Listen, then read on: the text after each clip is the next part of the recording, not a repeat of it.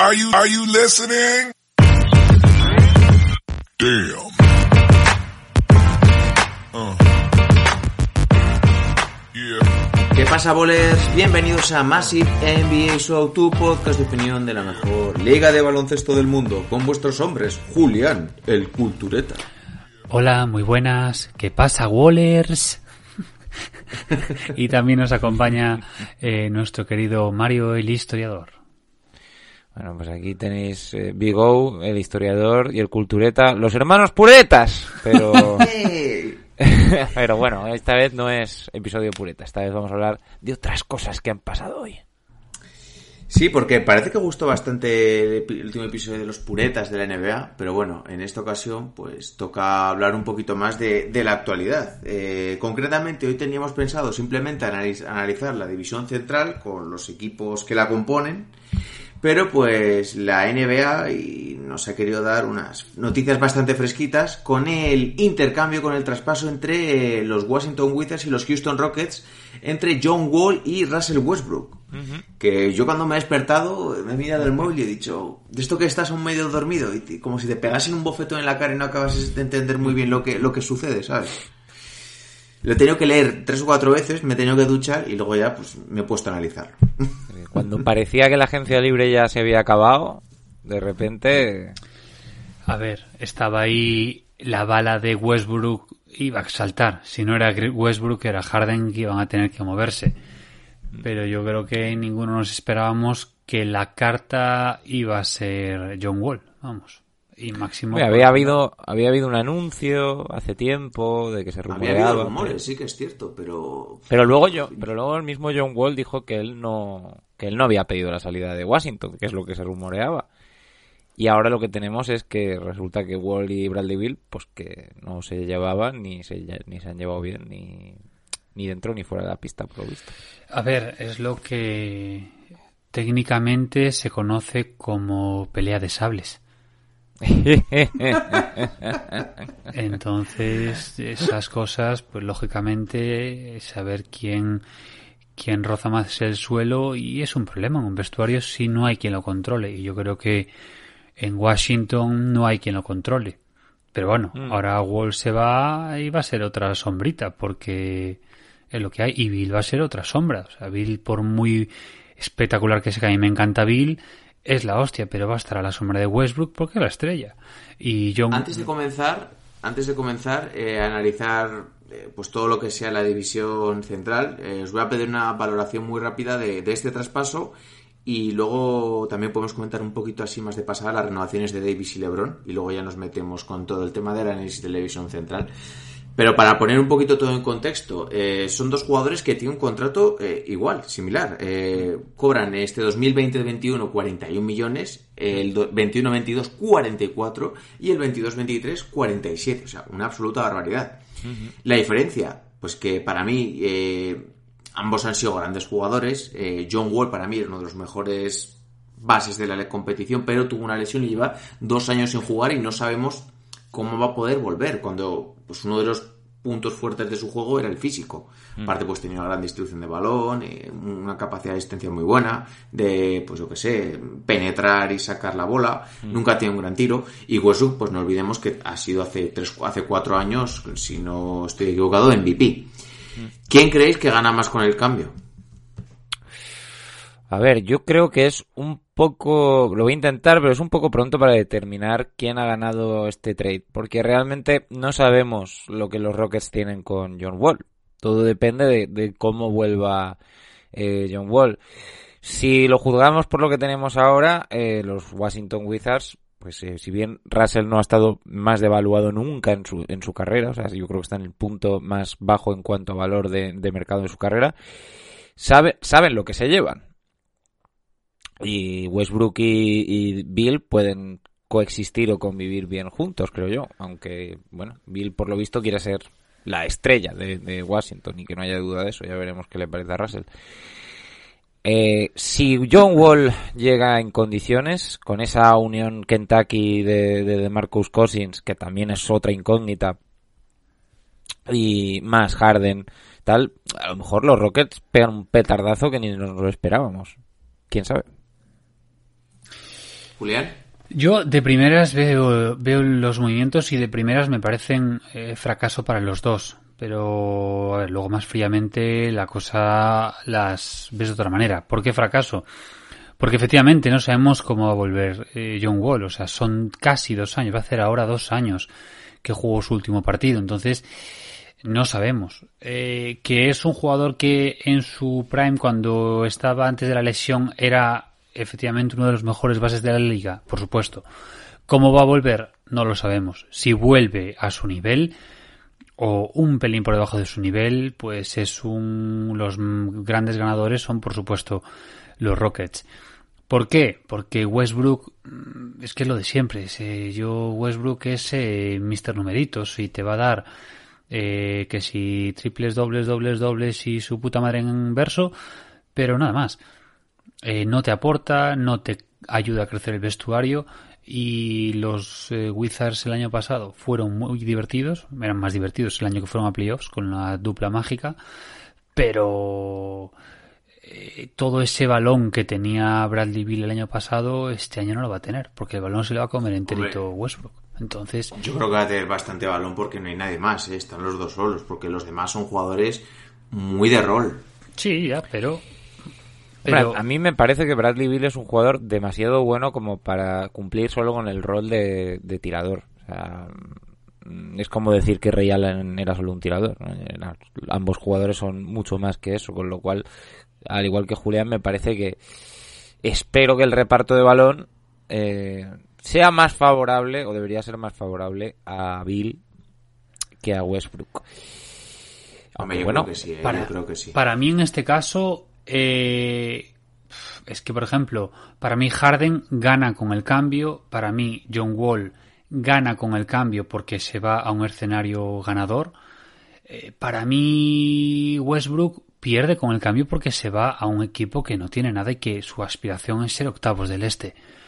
Y, y, y este y Bradley Bill para mí creo que es un jugador que puede aspirar a mucho más. O sea, yo creo que es cierto que quizás su contrato sea demasiado alto para que para que lo metieran en un contender, pero vamos, me parece un jugador que se le puede buscar el hueco en cualquier equipo y que te va a hacer maravillas. Es un puto jugadorazo y para mí ahora está un poco, pues, eh, va a estar para mí desaprovechado. Sí, por ir finiquitando y ya damos comienzo al programa de forma habitual. Eh, Harden, hay informaciones de Wugnarowski que parece ser que Harden prefería, que le gustaba el cambio, que prefería a su lado como compañero a John Wall antes que a Russell Westbrook. No sé qué ahora es cierto esto, pero bueno, son las noticias que se han hecho eco en los últimos, en los últimos momentos. Y yo, para finalizar, eh, yo creo que, como bien ha dicho Mario, es que es un poco una incógnita porque no sabemos el nivel de John Wall. Yo creo que evidentemente no va a poder regresar a, su nivel de antes de la lesión porque, porque ha tenido una lesión que le ha, le ha tenido parado durante dos años. Entonces me parece demasiado tiempo para que su impacto inmediato sea tan bueno como el que tenía antes. Y yo creo que Westbrook para los Washington Wizards es el contexto apropiado para que él pueda jugar bien. No lo veo en el contexto de estar en un contender como ya no digo primera espada, sino como segunda espada, porque me parece que a día de hoy no es, ese, no es ese tipo de jugador. Pero creo que pues para los Washington Wizards, para pelear por entrar en playoff y, y competir un poquito y dar guerra y un poquito más de lustre al este, pues me parece bien. Yo solo me gustaría decir una cosa de, de Harden. Cuando eh, Harden ya se volvió la estrella de Houston, cuando llegó Dwight Howard hubo mal rollo, cuando llegó Chris Paul hubo mal rollo, al final acababa habiendo mal rollo. Con Westbrook no es que ha habido mal rollo, pero prefiero el cambio. Joder, mm, es eh, dificilillo, ¿eh? El muchacho. Hombre, a ver, yo también entendiendo un poco a Harden, eh, ha sido un jugador que ha dado un nivel de los mejores de la liga. O sea, con una estadística, una capacidad de anotación, es uno de los, para mí es uno de los mejores anotadores de la historia de la liga. Y le ponen al Bed Howard ya post, post Lakers, que era un jugador al 60% de las capacidades que tenía en Orlando. Después, pues cierto es que con Chris Paul estaba a un grandísimo nivel. Y no olvidemos que estuvieron a un par de triples de ganar a los Golden State Warriors y pues y, a una lesión la final contra los Cavaliers. Y a una lesión de Chris Paul, o sea, si Chris Paul no hubiera jugado todos los minutos que, ten- que jugaba en esos Rockets, que hubiera jugado a lo mejor pues menos de 30 minutos y tal, quién sabe. Eh, y por último, para finalizar eh, este tema de actualidad, eh, hay que decir que LeBron James ha renovado por dos temporadas más respecto a las que ya tenía un contrato fijo con Los Ángeles Lakers a razón de 85 millones de dólares, lo cual, pues, que según lo que estado leyendo, le va a hacer pasar la barrera de los 400 millones de dólares ganados en salarios a lo largo de su carrera. Creo que va a ser el primero. Superando a Kevin Garnett, que hasta ahora creo que era el jugador mejor pagado. Sí, creo que unos 300 y algo. Sí, sí. Y por otra parte, pues Anthony Davis eh, ha renovado de forma definitiva por los Lakers. Eh, algunos decían como que iba a hacer un 1 más 1, un 2 más 1. Las últimas informaciones de Winhorse, que al final se demostró que era mucho humo, de pues esa posibilidad de firmar un contrato bajo para hacerle hueco en un año a, a Giannis, pues finalmente ha renovado por 5 años por 190 millones de dólares. Y esto me parece una noticia sensacional para los Lakers porque se aseguran al mejor interior de la liga y Te- tener una estrella cinco años más. Te digo una cosa a raíz de esto. Yo creo que la información de Winhorse era correcta. Y creo No, yo que- no dudo tampoco, ¿eh? Y creo Yo no que en la NBA ya es un secreto a voces que Giannis sí que va a firmar el Supermax. Y a raíz de esto eh, han llegado a la decisión de que lo mejor era pues eh, coger lo- los cinco años. Yo creo que una de las cosas que se puede sacar de esta noticia, aparte de lo, de lo obvio, que es lo bueno para los Lakers y en la seguridad de tener a un jugador generacional cinco años, es eh, que creo que Giannis cada vez yo lo veo más, más eh, firmando el Supermax y a Milwaukee.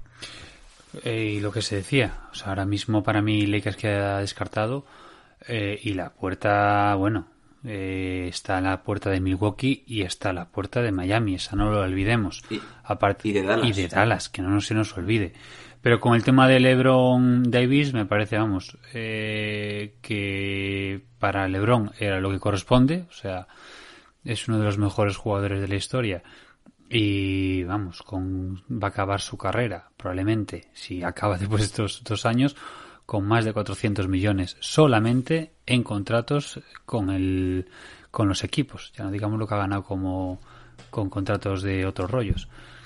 Pero y lo de Anthony Davis es que era lo esperado, o sea, es que es lo que tienes que hacer.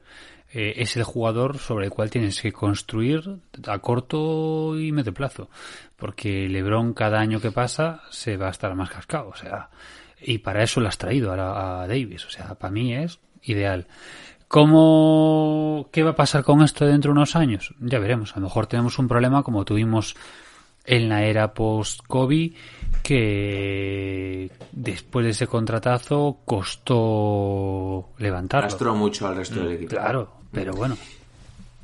Bien, Bien, chicos. Vienes de ganar, Pues, vienes de ganar un anillo, con lo cual lo que te pida lo pagas. Vamos, Y lo que vamos decías, solo el, finiquitando, el vamos que metiendo la decías, intro. Oscar, lo que, lo que decías, efectivamente, supera a Garnett ya, te- teniendo en cuenta que a LeBron le faltan mm, dos temporadas.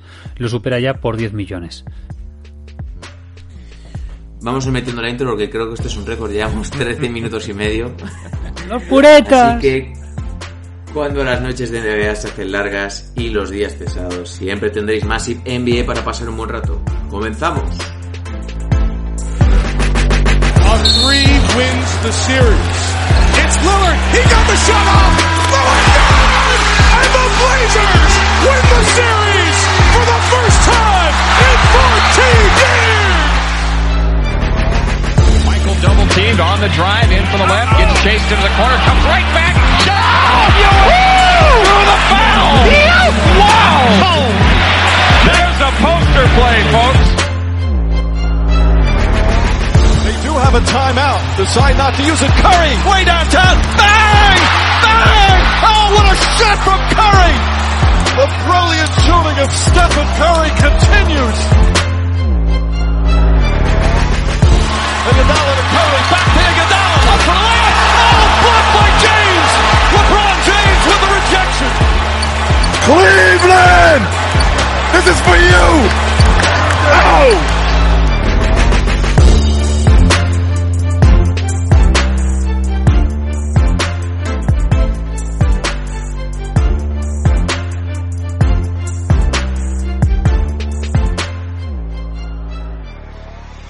Bien, pues vamos a comenzar por el análisis de la división central. Eh, evidentemente está compuesta por los Milwaukee Bucks, los Indiana Pacers, los Detroit Pistons, los Chicago Bulls y los Cleveland Cavaliers. No quiero empezar por los Milwaukee Bucks, pues para... Para que haya algo de que no, hablar. no comernos primero el postre, dejarnos la verdura el resto, porque sé que entonces nos va a dar un poquito de pereza. Entonces, vamos a comenzar por el peor equipo, sin duda, yo creo que de la liga, que son los Cleveland Cavaliers. Repasamos un poquito su plantilla. Eh, como bases están Colin Sextos, Darius Garland, Dante Exum y De La Vedova. Le había perdido la pista de La Vedova. El asesino. Como aleros, Okoro, eh, Osman, Kevin Porter, Dodson, Dylan Wilder, eh, Ray John Tucker y Lamar Stevens. Y como interiores, Kevin Love, eh, eh, ah, Larry Nash Jr., Jabal Magui y Dan Wade. El año pasado tuvieron un récord de 19 victorias y 46 derrotas, que dices, joder, vaya mierda de equipo. Pero es que otros como Atlanta o, como los Warriors o como, o como Minnesota estuvieron muy cerquita en cuanto a estadísticas de victorias y derrotas. ¿Qué podemos esperar de los Cleveland Cavaliers? Pues yo creo que lo que tienen que hacer es desarrollar a los jóvenes que les interese quedarse y tratar de quitarse los contratos de Love y Dragon y sacar algo. Pero es que no veo nada más allá de atractivo para verme un partido de los Caps. A ver, eh, si es que si lo analizas fríamente la plantilla, tienen a dos jóvenes estrellas como son Garland y Sexton. Tienen a Kevin Love que, que, bueno, ya está claro que ha pasado un tiempo, pero sigue siendo alguien con cierto valor. Y tienen a Drummond, que al menos para coger rebotas va, va, va bien y tal. O sea, no tienen tampoco una plantilla pésima del tipo, está claro que están haciendo tanking. No, es simplemente que es que la cultura allí, la, la cultura que se ha quedado post LeBron es pésima. El mal rollo que hay en el vestuario es, o sea, muy malo. Y la relación que tenían con el anterior entre- entrenador era horrible. Y no sé si con una nueva dirección y... eh, yo es que veo muy viciado ese vestuario. De hecho es el, el peor equipo ahora mismo yo creo que para que aterrice un joven. Porque hay una cultura tan mala que es muy difícil que salga algo bueno de ahí. Eh, ojalá que se puedan deshacer de esos malos contratos, pero uf, muy chungo lo veo. Es un equipo efectivamente que es lo peor que te puede pasar eh, si eres jugador y si eres jugador joven. Es un equipo que para verlos, al menos el año pasado, era horrible. Yo creo que la clave está en que alguien pique el anzuelo y se quiera comer los contratos de Love y de Drummond. Desde luego, primero hace falta un entrenador que cambie de aires completamente. eh, hace falta limpiar ese vestuario y la clave está en largar a esos y luego esperar que crezcan. Yo creo que con Garland, con Sexton, con el, el pedazo de pick de Okoro, Okoro también, es ¿no? que me parece un de los mejores porque aparte es ese ese tanto que buscan 3D, aunque tenga que crecer bastante en el tiro, es un jugador defensivo muy bueno y que yo creo que podría. Lo que pasa que, eh, claro, si se te van en este caso Love y Drummond, te quedas con Larry Nance y Jabal Magui. Pero bueno, yo creo Hombre, que hay futuro. lo bueno de Dramon es que es Spyring y a alguien igual le puede interesar. Yo creo que sí. Y, y este año, vamos, eh, va a ser o, sea, el peor o vamos, o el segundo, el tercer peor de equipo de la liga clarísimamente. O sea, porque es un, es un dolor. Y si juegan, si ganan es por porque los chavales eh, quieren decir, hostias, que, que no somos una basura. Basura son estos. Pero tienen que, se van a imponer los chavales a, a estos veteranos que se les suda todo. Bien, pues vamos a subir un poquito el nivel y vamos a hablar de los Chicago Bulls. En su, cuanto a su plantilla, como base están Kobe White, que se ha quitado el afro, Zach la Lavin, Satoransky, Gary Temple, Archidiácono, Devon Dodson, que me he estado dando cuenta que hay varios jugadores en liga que se llaman Dodson, Zach y Zach Norvel. Y como alaros tenemos a Otto Porter, que está siendo la comidilla de la liga por hacer bastantes fiestas en época de COVID. con señoritas de dudosa reputación. Uno. Mm. También está el novato Patrick Williams, que ha sido la elección 4, ¿no? Al final. Fue la 4. La, O la la quinta. creo, ¿no? La- el 4 fue Cleveland. Lo- creo, o al cuartos, cuartos. Chicago Bulls elegían el número 4. Eso es. Denzel Valentine eh, y Hutchinson. Y como interiores tenemos a Mark Cannon, Wendell Carter, Tadeusz Young, Noah Bonley, eh, Cornet, Felicio y Daniel Garfield. No me entiendo ni mi letra. Escribe en el El ordenador, año macho. no, no, no. El año pasado tuvieron 22 victorias y 43 derrotas. Mm. Y pues bueno, ya sabéis que ha sufrido una remodelación bastante agresiva porque han cambiado a GM. eh, no sé si es exactamente GM o el presidente de operaciones, que es Arturo Escarnesovas, pero bueno, es el tipo que está al mando. Y la llegada del entrenador de Donovan, que antes comentaba Julián, que precisamente destaca por eso, por hace, saber, hace crecer bastante a los jóvenes y saber desarrollarlos de la forma adecuada. La llegada de Patrick Williams. eh, yo aquí lo que me pregunto es, ¿van a romper de forma drástica con ciertos jugadores que sabes que no te van a llevar a obtener el nivel que necesitas? Eh, ¿Qué van a hacer aquí un poquito? Pues bueno, como estás hablando de, de No, no digas. básicamente. No. Eh, pues sí, pues ojalá eh, se pudieran quitar de encima a. Repito, como ya he dicho otras veces, no es que no me parece un mal jugador, pero es que de jugador estrella en un equipo mm, lo veo absurdo. Como, está bien como, pues no sé, in- incluso no, no sé si ni bueno, como tercer jugador y tal. Yo sé que ha tenido ciertas proezas estadísticas, pero no es un jugador ganador, o no lo ha demostrado hasta ahora.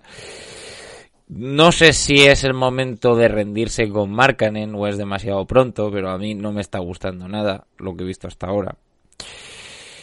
Eh, Kobe White ha, hecho una decisión terrible con quitarse el afro. Me caga en la leche. Mm, joder, que solo a nivel de marketing molaba, pero bueno, en fin. Eh, y creo que es que los Bulls siguen sin una hoja de ruta, sin un sin un camino claro de a dónde van. Por lo menos los Hawks, a partir de Young, ya parece que han, han marcado una hoja de, de- de ruta y están tomando pasos en adelante para hacerse un hueco en la conferencia este, pero me empieza a mí que los Bulls Bueno, yo eso no lo comparto, ¿eh? Yo eso no lo comparto porque creo que sí que tienen un plan claro al haber echado pues a Paxson y un poquito toda la cuadrilla que estaba ahí, echar a Boylen, eh, Pero- han pero- empezado un poquito por los despachos. Pero Big O, pero cuando tú echas a la gente es porque la hoja de ruta que tenías antes no te está llevando a ningún, a ningún lado. Entonces ahora lo que Claro, tienes claro, que crear es... Pero por eso has traído a Billy Donovan para, Claro, pero- para que desarrolle a los jóvenes y ahora pues Lo que tienen que crear es una nueva hoja de ruta y a, y a ver cómo funciona. Primer paso, mm, no sé, sacar a Saclavin, si bien por lo legal o por lo criminal. eh, a, a Ah, lo pero mejor ¿quién si, va a querer a Sacha Lavin? claro, a lo mejor si lo deja el bus en el primer sitio al que vayan y dicen, tú eh, ve- espérate aquí al bus y el bus que espere en otra parte. Y no, no sé si es una forma legal de deshacerse de él, pero bueno. Yo, yo creo que no, ¿eh? Es que ahora mismo Lavin 19 cobra... y medio. Bueno, 19 y medio le queda este No, contrato está y bien. la a- siguiente. Die- 19 y medio es un contrato mo- movible en la NBA de hoy en día. sí. Acostumbrado a lo último que está viendo, por ejemplo, los 28 de Otto Porter, Mm. que también es Spyring y le podría interesar a alguien, no sé. Son Yo, con un contrato como tiene, que le queda este año y el siguiente, comérmelo, digo el de Lavín, ¿eh? Mm. Comérmelo, bah, es lo menos malo. ¿Qué le quedan? ¿Dos años? Sí, sí. Dos, este dos. y el siguiente. o Joder, sea. pues si yo fuese, siento traer siempre el mismo ejemplo, pero si yo fuese los Knicks, hombre, yo qué sé, ¿sabes? Dos años no te hace daño y es un El chaval joven por lo de menos los pones a gente en el... Le ofreces algo a la gente. Eh, Sí, es que además tampoco tienen un escolta así decente para acompañar a, mm, a Barrett, ¿no? Los Knicks. Sí, o sea, quiero decir... mm, ¿No te comprometes mucho a largo plazo? Es el típico jugador Knicks que hace muchos puntos y no gana una mierda. O sea, que a mí me encaja. Bueno, pero también, también es cierto que, bueno, le, le- le quitaría peso, o sea, le quitaría el peso a, a este caso a RJ Barrett, lo cual bien para el crecimiento de RJ Barrett. Y a la... Pero es que a Barrett hay mucha gente como John Ball que le critican porque no quieren que sea el tipo que tenga el balón en las manos, sino que pues más se limite un poquito a otras cosas. Y como tampoco tienes un jugador de gran calidad, eh, porque no, no confías ni en Peyton, ni en Tiliquina, ni... Bueno, tampoco lo termino de, de ver así del todo mal, mal. Eh, lo que sea, no estamos hablando de los Knicks, pero lo que sea, porque sí. Barrett es el, era el mejor jugador saliendo del instituto y era el segundo, tercer mejor jugador del draft del año pasado. Y es un chaval que no puede estar en la puta mierda. O sea, necesita crecer y necesita tener gente al lado que le ayude. Pero bueno, Los Bulls, Los Bulls. los Bulls. es que me toca porque me molaba mogollón en college y me jode que esté ahí en la basura absoluta. Te hago una pregunta. Markkanen, ¿va a recuperar su nivel de hace dos años? Yo creo que Markkanen puede tirar para arriba. Yo creo que el gran problema de los de los Bulls es que Lavin mm, debería salir. eh, Otto Porter tiene que empezar a, a aportar, nunca mejor dicho. Otto Portar. Y yo creo que sí que tenemos que confiar en Markkanen y en Satoransky.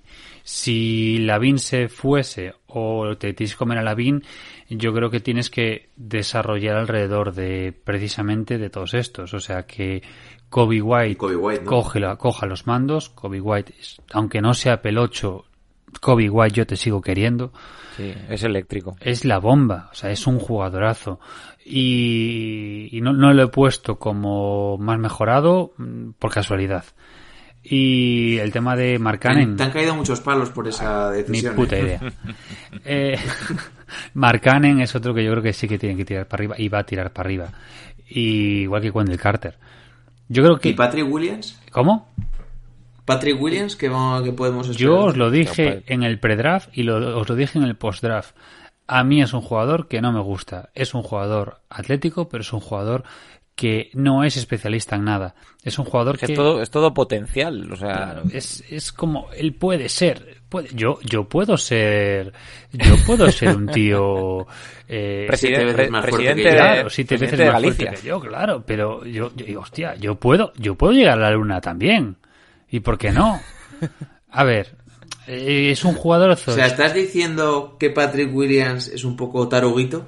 No, hombre, no. Patrick Williams es un jugador que puede ser, puede ser, pero sabes, El próximo Kawhi Leonard. claro, puede ser el próximo Kawhi Leonard o puede ser, yo qué sé, este, El próximo Tyron Iván. Campo.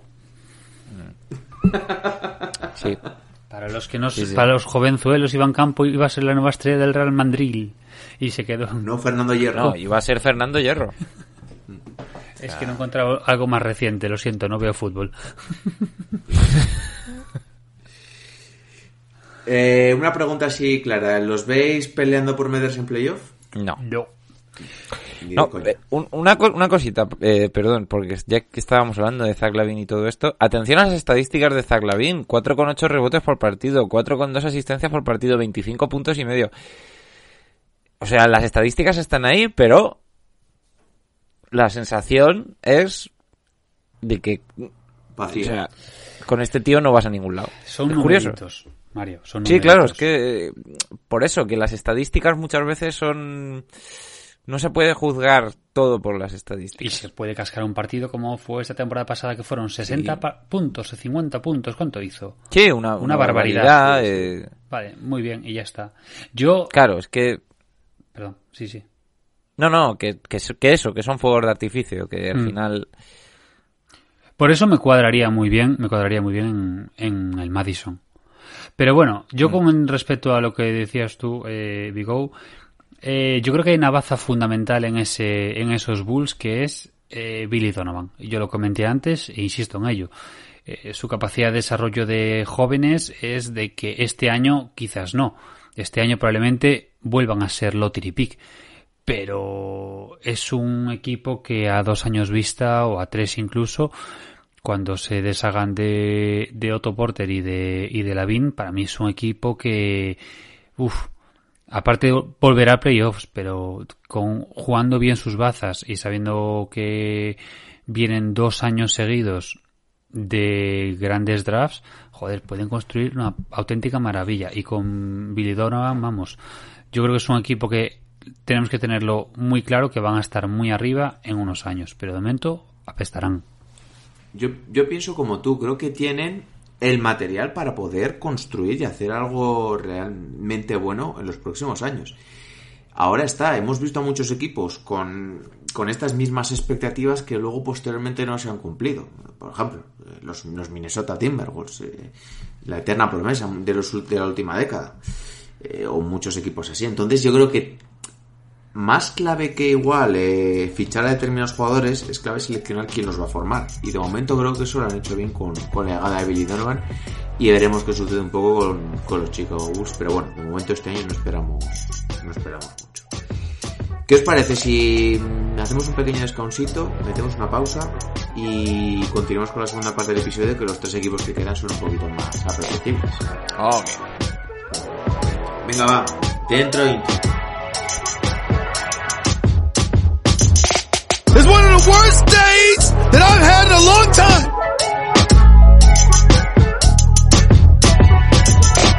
What do the Knicks have? Julius Randle, Wayne Ellington, Alfred Payton, Bobby Portis. If you are not a Knicks fan, you make me sick.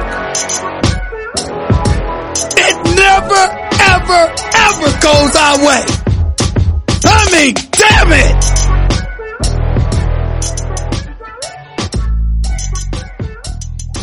Bien, pues vamos a hablar de uno de los equipos que más polémica ha suscitado en el grupo de WhatsApp de OGs, los Detroit Pistons. Eh, repasamos un poco la plantilla, eh, así a grosso modo, y luego ya nos metemos en dinámica. Eh, como bases tienen a Derrick Rose, a Killian Hayes, que ha sido número 6 del draft. Ya me, es que ya se me olvida todo una semana. ¿6 o, ci- o 7 que ha sido? Siete. Fue 7 porque el de los Knicks fue el 8 y se lo quitaron, sí, Sí. eso es. Darren Wright, eh, Jalen Hartz, o como se llame. Eh, luego tienen por ahí de aleros a Jeremy Grant, el jugador favorito de Massive NBA. eh, Sekou Dumbuya, Sadik Bey, eh, Svay Mikhailuk, que era el tipo este que jugaba los Lakers, Josh Jackson, Wayne Ellington, Musa Magruder y Davidas Sbraidis, o como se llame. Y como interiores, Blake Griffin, Mason Plumlee, Jalil Okafor y eh, Stewart, que es el, el rookie que siempre nos recuerda a Mario que, que le gustaba. Tuvieron 20 victorias y 46 derrotas el año pasado, eh, muy mermados por la baja de Blake Griffin. No olvidemos que este equipo hace dos años eh, llegó a playoff eh, con Blake Griffin jugando, pues yo creo que el uno de los mejores niveles individuales de su carrera, siendo eh, All NBA. Y aquí es donde un poco a mí me surgen las dudas. Tienen un buen entrenador, sobre todo en temporada regular como es Don Casey. Y una de las incógnitas es la figura de Blake Griffin. ¿A qué nivel va a volver? Eh, yo creo que lo está enterrando todo el mundo. Y yo creo que es un jugador que, joder, tiene 30 años, no tiene 36. Yo creo que puede ser todavía a este nivel un jugador aprovechable. Pero bueno, parece ser que nadie confía en, en él más que yo. Blake decía hace poquito en una entrevista que, que bueno, que es normal, que en la NBA eres tan bueno como tu última temporada, que en el momento en el que estás una temporada sin jugar ya se olvidan de ti. Hombre, yo creo que va a volver con ganas, que el cuerpo lo respete, eso ya no lo sé, pero mm, actitud no creo que, le falte. Mm, me sorprende que Derrick Rose siga en, en Detroit, la verdad. Claro, pero Blake Griffin igual ya le hemos visto dar un poquito ese paso a no ser ese jugador de los primeros años de su carrera, de mat, mates, aliups, y ya pues tiene un buen rango de tiro. Creo que en el año que es All NBA se tiraba unos 5 triples por partido, algo así, con unos porcentajes bastante decentes. Y sobre todo también hemos visto muchas veces capacidad de playmaking. Es, joder, pues rodeado por ejemplo de gente como Gran, como Plumlee, como Dumbuya, pues no sé, es gente que le puede cubrir un poquito las espaldas en el tema defensivo. A ver, en- eh, a mí me parece que los Pistons se movieron muy bien en el draft. Creo que la agencia libre, bueno, no soy tan entusiasta como, como otros. Eh, Como yo, lo puedes decir, ¿eh? pero, a ver, me, ¿tienen un equipo más solvente o con más garantías que el año pasado? Sí. Sobre todo si, si Blake Griffin está en forma. Eh, creo que hay una mezcla ahí entre veteranos y jóvenes y veo una falta de decisión quizá en qué decisión moverse, si en desarrollar a los jóvenes que tienen o en intentar ir a, lo a, los playoffs y quedarse en una séptima u octava posición que va a estar bastante cara en el, en el este de, de este año. Entonces, me sorprende ver que Derrick Rose sigue ahí, me sorprende ver que Blake Griffin sigue ahí porque con el draft yo lo que entendía es que estaban preparados para dar ese salto a, la reconstrucción o al futuro, digamos. No sé cómo funcionará este equipo, pero me parece que se han quedado un poco en, mitad de las dos cosas. Y bueno, si, si llegan a playoffs y Jeremy Grant es todo lo que John Ball piensa que Jeremy Grant va a ser, por lo menos va a ser divertido verlos. Julián. Yo creo que desde luego mejor que el año pasado van a ser. Eso vamos a tenerlo por seguro. Eh, para mí Detroit me tengo dos, dos, dos eh, grandes dudas con Detroit que son precisamente Derrick Rose y Blake Griffin.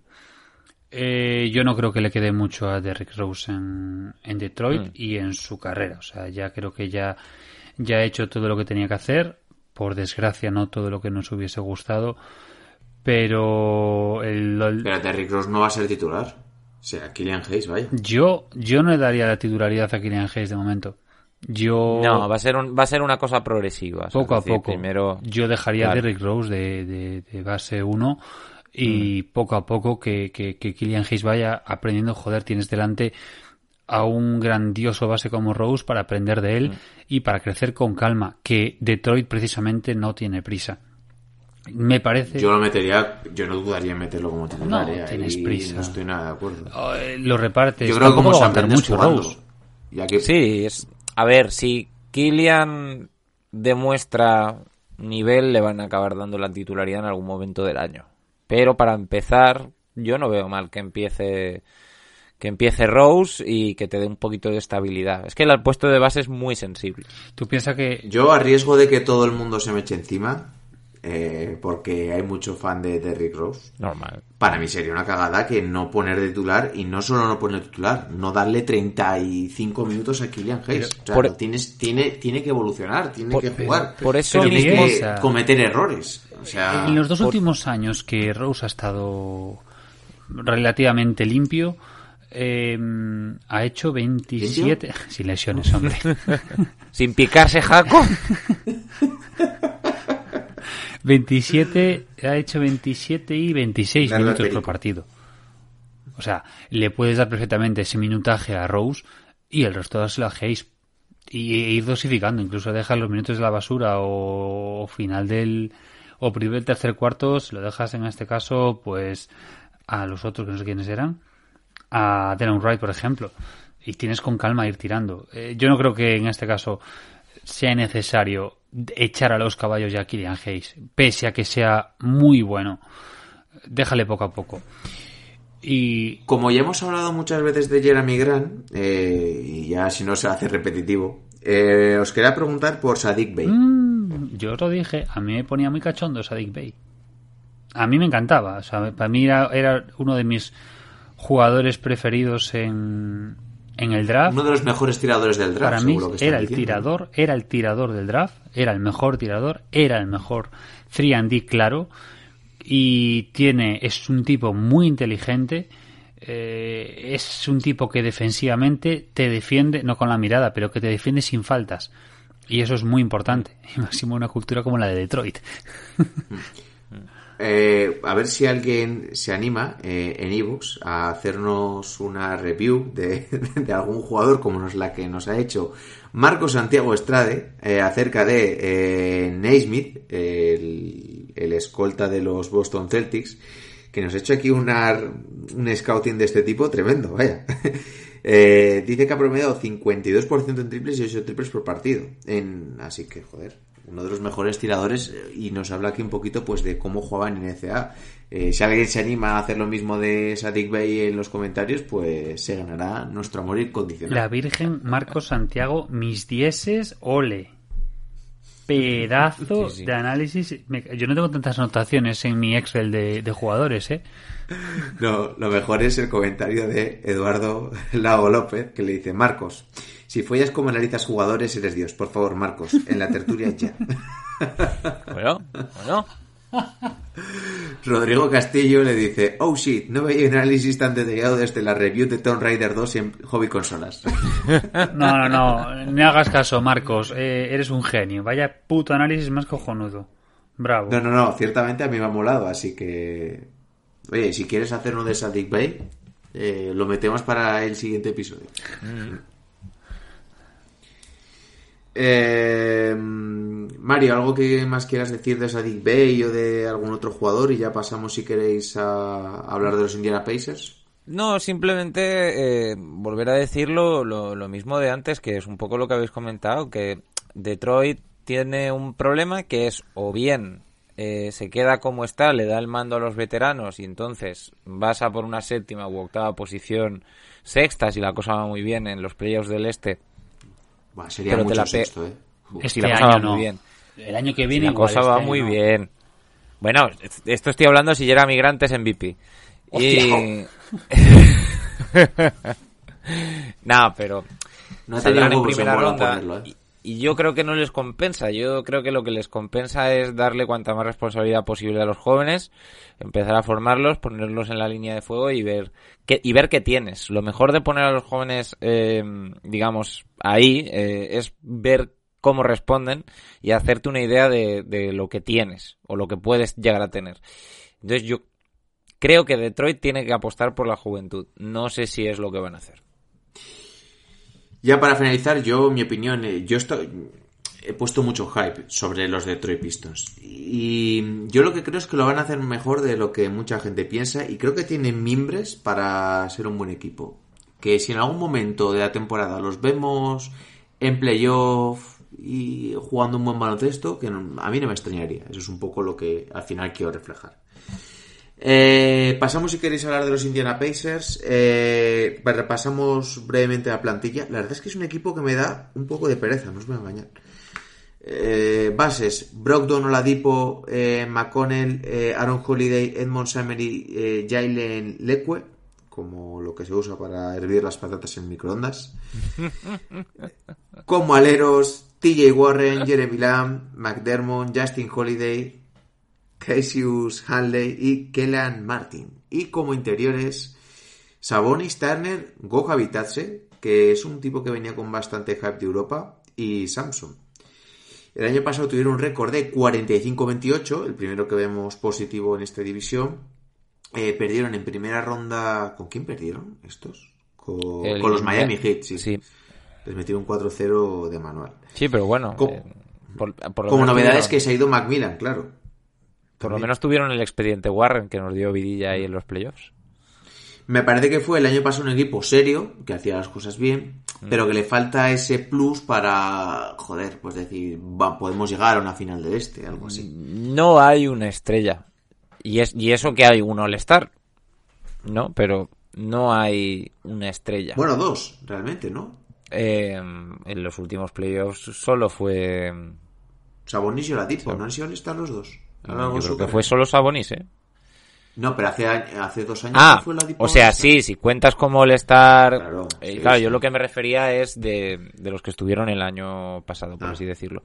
Pero bueno, sí, lo que pasa es que Oladipo es, es un jugador que, si miras su carrera hasta ahora, es que, joder, ha tenido muy mala suerte este muchacho. Desde caer en Orlando hasta de repente ser el escudero de Russell, luego llega a Indiana, ya empieza a carburar, justo cuando carbura tiene una lesión, ahora no se sabe muy bien qué es, porque no sabemos qué es lo que vamos a ver. Eh, a mí, a mí me falta, pues eso, pues eh, una estrella, pero bueno, es que Indiana Pacers, la última estrella que han tenido, pues bueno, sí, Paul, Paul George, Sí. y, y por lo que hemos visto, tam- a mí no me gustaría tener a Paul George como mi máximo eh, exponente, por así Ah, decirlo. bueno, eso, eso era un señor equipo, ¿eh? Ya, ya, ya.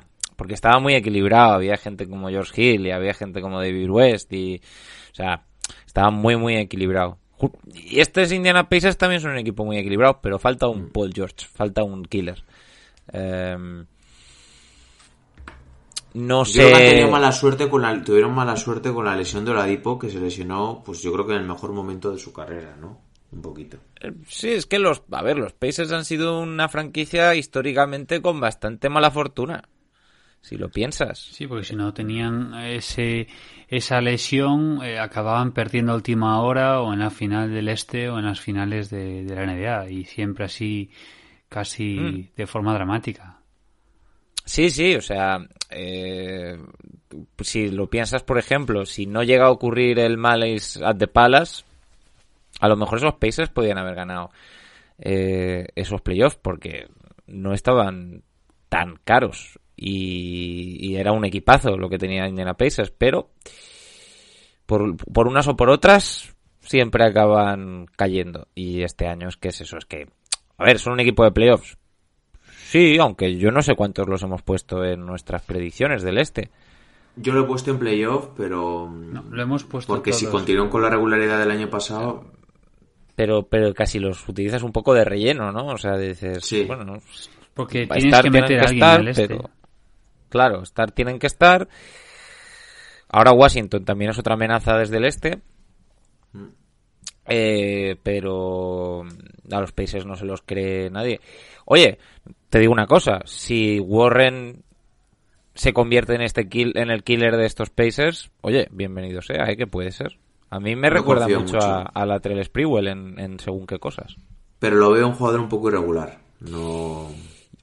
Sí, bueno, mm, Lo veo que un día me puede meter 50 Hmm. y luego estarme cuatro partidos metiéndome 14. A ver, yo es que he pensado lo mismo de Jamal Murray, y- pero claro, me tengo que coger a la evidencia de que lo que he visto en los últimos playoffs tiene que tener algo de verdad. Mm, a ver qué pasa. ¿Tú, Ju- Julián, cómo lo ves? Que a mí me da mucha pereza los Pacers este año. Pero mucha pereza. Yo creo que em, lo que apuntaban estos Pacers cuando se llevaron a Brockton era un equipo que tenía que ser top 4. Y ahora mismo yo no lo veo. O sea, Expediente Warren, Sabonis, que sí que es uno de los mejores eh, de los mejores eh, centros de la de la, de la liga, pero uff, que va, que va, que va. Y luego que es cierto que ya la época de Macmillan era ya siendo hora que muriese, pero es que vamos, este que han traído, que tiene nombre sueco, que cuando lo buscas, eh, buscando un poco sobre él, eh, ayer, ¿Sabes quién es? no, el carajo es que cuando tú buscas su nombre, sabes que en estas cosas que Google te, te pide, pones eh, Borgen o como se diga, y lo siguiente, lo primero que aparece es wife.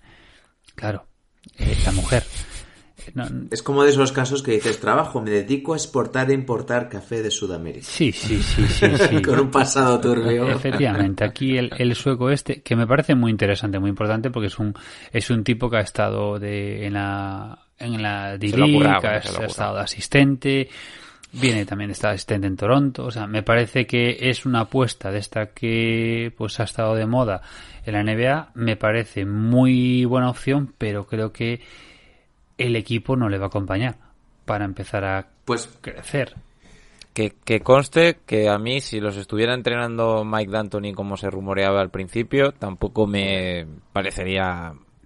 No, pero mejor. tendría más atractivo. Claro, es que, es que ahora mismo Bueno, pues, estos pe- Pacers no te llaman nada. Aunque perdieran más partidos los que ganasen, pero joder, Mike D'Antoni por lo menos tendría su sello propio. Ya, ya. Es que ahora me dan mucha... Que- Bueno, pero porque es que a este tío no lo conocemos, a lo mejor. Claro. No, Tiene. no. Claro. Igual es el nuevo Phil Jackson, sí, Nos sí. pasó, Sí, nos pasó con, con News, nos pasó la gente que no veía Sí. college con Brad Stevens y, y resulta Claro. que a lo mejor es la hostia. Sí, Claro. pero tampoco todos los días es fiesta. Que sí, que sí, que sí. Por lo menos tienes Hombre, que tener. como, como primer año de entrenador, tampoco tiene un equipo que sea la puta mierda, como le ha pasado a algunos con Phoenix y con. Con, con Brogdon, con Oladipo, con, con Sabonis, yo creo que tienes ahí. Tienes tela para cortar. Oye, ¿qué te pide tu perra? Es que acaba de llegar y entonces me, no me ven todo el día y me viene a saludar. Digo, su cola y. Es que salude ya, hombre, métela al podcast. Hasta los Pacers le da pena a la perra. Sí, me está dando penita. Pues como realmente nos da un poco de pereza estos Indiana Pacers, eh, ya hemos comentado un poquito lo principal.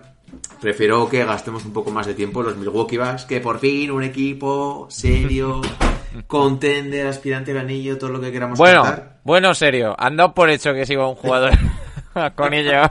Serio en el tema deportivo, no ya en el tema contratos y adquisiciones. Vale, vale, vale. Eh, repasamos la plantilla brevemente. Eh, bases. eh, cuando estoy leyendo la configuración de la plantilla, eh, principalmente en, casi todas las webs, no estoy nada de acuerdo en cómo sitúan en las posiciones a los jugadores y pues la he hecho un poco a mi manera. Como bases eh, está DJ Agustin, eh, De Vincenzo, eh, Holiday, Pat Conaton, Force, Tori Craig y Stauskas. Es que aquí me metían a, a Conaton de alero y a Tori Craig y a Force también. Y digo, no, son bases coltas, son combo guard, no son... Como aleros yo veo a Middleton, Tanasis y Enwora y es que también aquí me metían a, a Yanis de alero y Yanis no es alero. Entonces, pues yo lo he metido de interior a Yanis. Eh, junto con Brook López, DJ Wilson, que también me lo metían de alero, Bobby Portis y Diakite, que no tengo ni idea de quién es. El año pasado fueron el mejor récord de toda la NBA. Hay que recordar que tuvieron una temporada histórica eh, en temporada regular a nivel numérico. 56 victorias y 17 derrotas. Llegaron a, en playoff hasta las semifinales, donde pues los Miami Heat les metieron una paliza por 4 a 1. Y aquí la principal pregunta que yo creo que todos nos hacemos es ¿qué nivel va a dar este equipo en playoff? Porque en temporada regular ya nos lo ha demostrado. Por alusiones, yo- Julián, que eres el más... Yo le dejo el escenario a Julián, exactamente.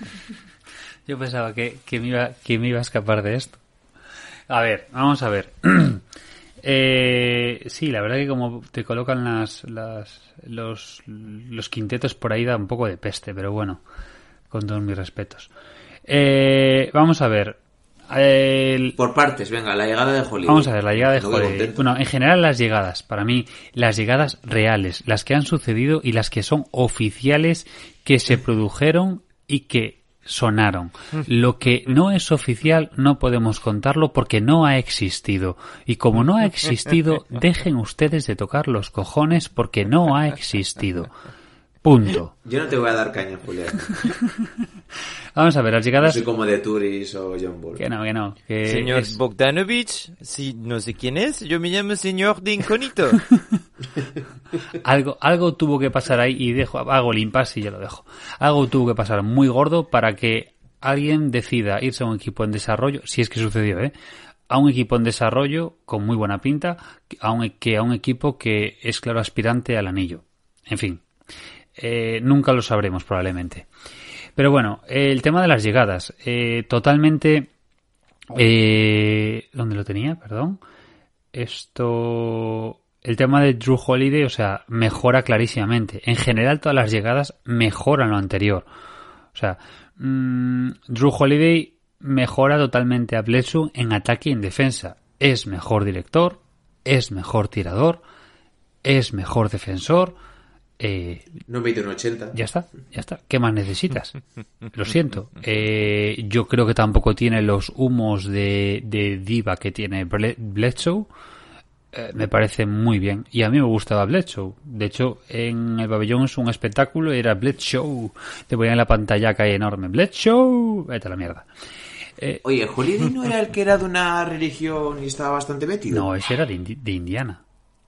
Ese no era de Indiana que se fue un año a rezar y luego quiso volver. ¿Quién era? ¿Quién era? No sé de quién me estáis hablando. Uno que el año pasado- Único jugador, el único jugador que conozco que ha hecho algo parecido fue Sean Bradley, pero hace mucho tiempo. No, no, no, el año pasado, uno que el año pasado se fue a rezar eh, a una re- de estas religiones Sí, chungas. tipo mormón, algo, algo así, ¿No y quiso Holiday? volver. Yo creo, yo creo que Holiday no, porque me, no me quiere sonar que era algo de, De de Indiana. Indiana. Puede Igual ser, no, eh, lo- igual me estoy equivocando. Ahora no me acuerdo. A ver, no los mormones, por su religión, tienen que por lo menos un año ir a como a llamar A a, vi- a puertas, a, entregar Sí, sí. libros, a dar el coñazo. Misiones, sí, sí. A meterse LSD. No, no, no, no. Sí, bueno, a, a mormonear. Y a tener 10 mujeres. Bueno, Después de Steam Pass eh, te dejo seguir. No, eso, que yo creo que en este caso Holiday mejora totalmente lo que había con Bledsoe.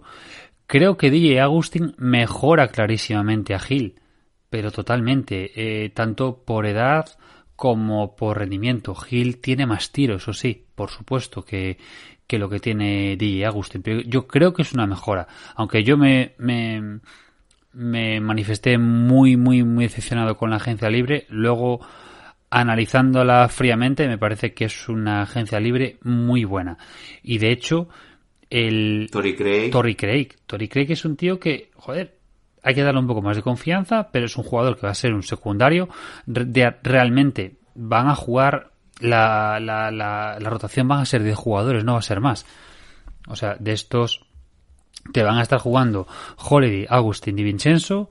Hay que ver Forbes cuánto juega, pero me da que poquito eh, Janis Conaton, Middleton, Craig, eh, Brook López y Bobby Portis. No te van a jugar más. El resto pueden jugar uno, dos minutos o partidos de, de estos que no interesan a nadie. Entonces yo creo que en este caso, pues lógicamente Bobby Portis es mucho mejor y mucho más eficiente que Robin Williams, eh, que Robin López y Marvin Williams en todos los sentidos. Y, y Force claramente mejora a Ersan Ilyasova. O sea, que decir... por lo menos sabe meter un puñetazo. Claro, uno, uno por uno vas viendo y realmente todo, es, todo se ha mejorado. O sea, si, si realmente obviamos el, la supuesta cagada de lo de Bogdanovic, realmente lo tienes. ¿Qué pasa? Que se ha, en vez de coger un tirador puro como Bogdan, lo que se ha hecho es se ha cogido varios jugadores, digamos, de, de calidad media alta en el tiro. No es lo idóneo, ¿vale? ¿Puede ser una cagada? Puede ser. Otro aspecto, por ejemplo, es una plantilla mucho más joven. El año pasado eh, la media eran 28,3 y este año va a ser 25,8. Es decir, juventud también te ayuda un poco más. Y siempre te va a tirar. No tienes esos valores veteranos que se esperaba de ellos en playoffs que los agarran por la pechera y como no lo hicieron. A los puretas. A los puretas y no lo hicieron. Así que, que bueno, pues que se vayan de jubilación. Pero bueno, a mí me parece que en general muy bien. Sí. Mario, yo te quiero preguntar por Janis. Eh, ¿Añadirá alguna mejora este año que respecto a otros? ¿Le veis con capacidad de ser decisivo en playoff? siguiendo el patrón que ha seguido hasta ahora, lo trabajador que es y la buena actitud que tiene, sí, yo espero que nos sorprenda con alguna cosa nueva o simplemente dominando más lo que lo que ya hacía. Creo que creo bueno, no sé cuando acabó el playoff, no sé si recordáis la cita aquella que dijo, que dijo que algunos jugadores rodean el muro, pero que lo que hace es atravesarlo. Entonces, a lo Daniel Craig en Casino Royale. Claro, entonces él eh, está convencido de que lo que tiene que hacer es hacer, que puede hacerlo mejor y que lo que tiene que hacer es hacerlo mejor. Otro, otro jugador a lo mejor ya se hubiera decepcionado, hubiera dicho, pues es que aquí no puedo ganar o yo qué sé, pero este no, este es Molkabut, bien cabezón. Y, entonces mm, va a tirar para adelante cueste lo que cueste. ¿eh? y yo creo que sí, que vamos a ver a un Janis, aunque sea difícil, incluso un poco más mejorado. Es un currela y si tú te, si no tenemos memoria y no nos acordamos de lo que ha mejorado Janis, te vas a las estadísticas y ves que en todos los aspectos, absolutamente en todos los aspectos, ha crecido cada año. Y cada año es mejor. Y en el caso de los secundarios está muy bien rodeado. Y no tienes que depender de Middleton exclusivamente como segundo, o sea, el reparto con Holiday es es mucho mejor en este caso para liberar a, a Giannis y mucho mejor para liberar a Middleton. Entonces, para mí todos son... Una, una duda que tengo yo con Giannis. ¿Crees que debería dar el paso directamente a jugar puramente como interior y no querer hacer ese juego estilo Lebron de tener mucho el balón en las manos y repartir juego porque a no ser que ya pegue un cambio muy drástico yo no le veo con esas actitudes sin embargo yo creo que debería potenciar lo que realmente hace bien que es ese juego en la zona ese juego en transición tener algún movimiento más en el poste no tanto ya como, no sé, veo a veces contraproducente que tenga tanto tiempo el balón en las manos en zonas donde no es realmente peligroso, porque un buen defensor se le va a cerrar y no, no sabe sacar también el balón ni elegir los momentos. Yo, bajo mi punto de vista, igual estoy equivocado, ¿eh? Eh, me gustaría más verlo, pues, igual en un papel más Anthony Davis, un papel más interior de, de, sacar ahí, joder, sacar 20 faltas por partido, algo así, mejorar sus tiros libres, ser muy productivo ahí. A ver, el tema es que mm, la presión que Yanis pone a la defensa cuando, cuando sube por la pista es bastante útil. También te doy la razón con el sentido de que, bueno, si has eh, cogido a Holiday, pues eh, em, quizá eso debería de quitarle responsabilidades a Yanis y quizá Yanis, pues si no intenta hacer de todo, a lo mejor hasta llega mejor o es más efectivo en, en los playoffs y no se tiene que topar con la barrera, el muro de jugadores famoso que le ha arruinado los dos últimos años. Lo que yo espero de Holiday y de Janis, y, ahora que diga Julián lo que le parece, es que. Y de no olvidemos, ¿eh? No, pero lo que, lo que espero es que Milwaukee eh, defensivamente eh, sea, vamos, eh, una bestia. A nivel de defensa sea muy difícil meterle una canasta, porque si pasas a Holiday, luego tienes a Janis dentro, más todos los jugadores de rol y quizás lo que no se puede arreglar en, ataque eh, se puede arreglar en defensa y en transición, no lo sé. Yo creo que también, yo creo que en defensa eh, gana muchísimo más, muchísimo. Y sobre todo por por estos por estas dos por estas dos en este caso por Holiday y por Janis eh, Milton no, no hay problema con él a nivel defensivo. Eh, con Brook López exactamente lo mismo. El tema va a ser la cuarta pata de ese banco.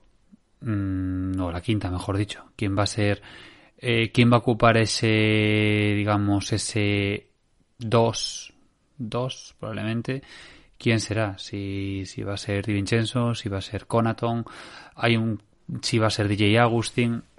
A nivel defensivo, podía aportarte mucho más Di Vincenzo, pero a nivel de tiro, te va a aportar mucho más DJ Agustin y a nivel de físico te va a aportar mucho más Conaton. Entonces, eh, al final se acabarán moviendo pues en, pues en 10, 15 cada uno más o menos.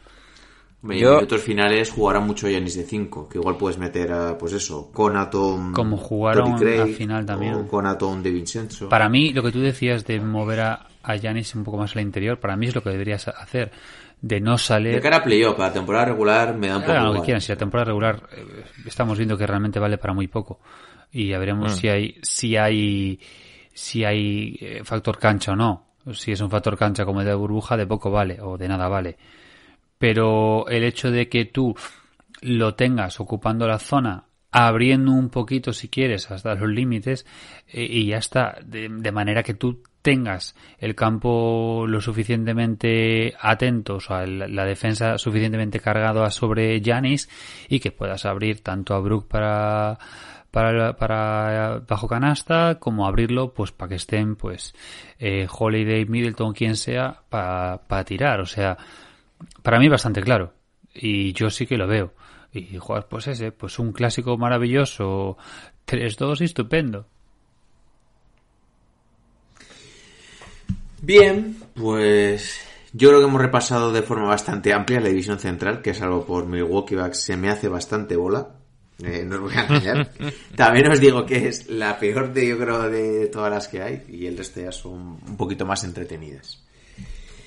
Dicho todo esto, eh, de cara al episodio del domingo, eh, ya os habremos dejado eh, esta misma mañana eh, las preguntas para el preguntas y respuestas, el consultorio masivo que tendrá lugar de, con los crímenes de la que Laurel. Y pues lo tendréis principalmente en la pestañita de comunidad de Evox, que es la que está al lado de los episodios, aunque también pues imagino que de Turis habrá subido algún post en Instagram, algún tweet, hmm. pero bueno, hacerlas un poquito donde más a manos vengan. Eh, también creo que subimos una foto a comunidad, que la he, bueno, la he tenido que corregir ahora mismo porque me había dado cuenta que no la había subido bien, eh, sobre el quinteto de los Washington Wizards de cara a la temporada que viene y para ver un poco si se van a meter en playoff o no, así que si os apetece también podéis comentarla. Dicho todo esto, eh, habéis preguntado algunos por el tema fantasy. Todavía no está creada la liga. Eh, estamos hablando con nuestros amigos de Basket Mundo y están terminando de poner pues a cada jugador en su sitio. porque pues evidentemente está habiendo cambios de última hora como bien podéis comprobar. Entonces, pues yo creo que para la semana que viene estará. No obstante, en cuanto se produzca, también tendremos que leeros un poco cómo funciona todo porque la idea es darle más competitividad, meter ciertos premios para los primeros clasificados y pues bueno, eh, que sea divertida y sobre todo pasar un buen rato y que compartamos, hacerme un poquito más grande y más amena esta comunidad y que nos conozcamos un poco más todos. Ya os digo yo que el premio va a ser una camiseta de Jeremy Grant, pero como hay Dios, o sea... No, pero por, ahí van los tiros, por ahí van los tiros. Va a ser algo oficial de la NBA. Nada de... Esto, esto, esto lo he dicho yo mm, al azar, ¿eh? O sea, si... Pero conociéndolos como los conozco. asiáticas ni nada por el estilo. Eh, importante, ya. Nada, menos de 10 días para que empiece por lo menos la pretemporada para ir abriendo boca. El 12 de diciembre ya empieza la pretemporada. Y hay el 12 de diciembre ya hay un Lakers Clippers, que bueno, que como va a ser de pretemporada va a ser... Va a ser una pachanga. ¿Quién va a jugar eso? Va a ser una pachanga. Pero bueno. Eh, de, costas, costas. De hecho, costas. Eh, decir, yo no es por hundirnos un poco el barco de la NBA, pero contemos que hasta bien, bien entrado enero, pero bien, bien entrado enero, vamos, se van a estar rascando las bolas a base de bien. Sobre todo. Joder, pero tenemos ahí los partidos de la jornada inaugural y de Navidad, que los ve todo el, mundo. En los de Navidad no se van a no, no, no, Todos los jugadores van a querer dejar su impronta. Pero los que han estado hasta las finales de conferencia o incluso semis de conferencia en la burbuja, vamos, van a estar a dos manos rascándoselas. Además me alegro mucho que este año el día de Navidad cae el 25 viernes. Hostia, pues ¿Navidad cae el 25? No me jodas. el 25 viernes. que este año cae el 26. Viernes que al día siguiente hay que trabajar. Así que pues bien, nos va a permitir trasnochar y ver todos esos partidos de forma extensa. Al vicio. Tener el día siguiente.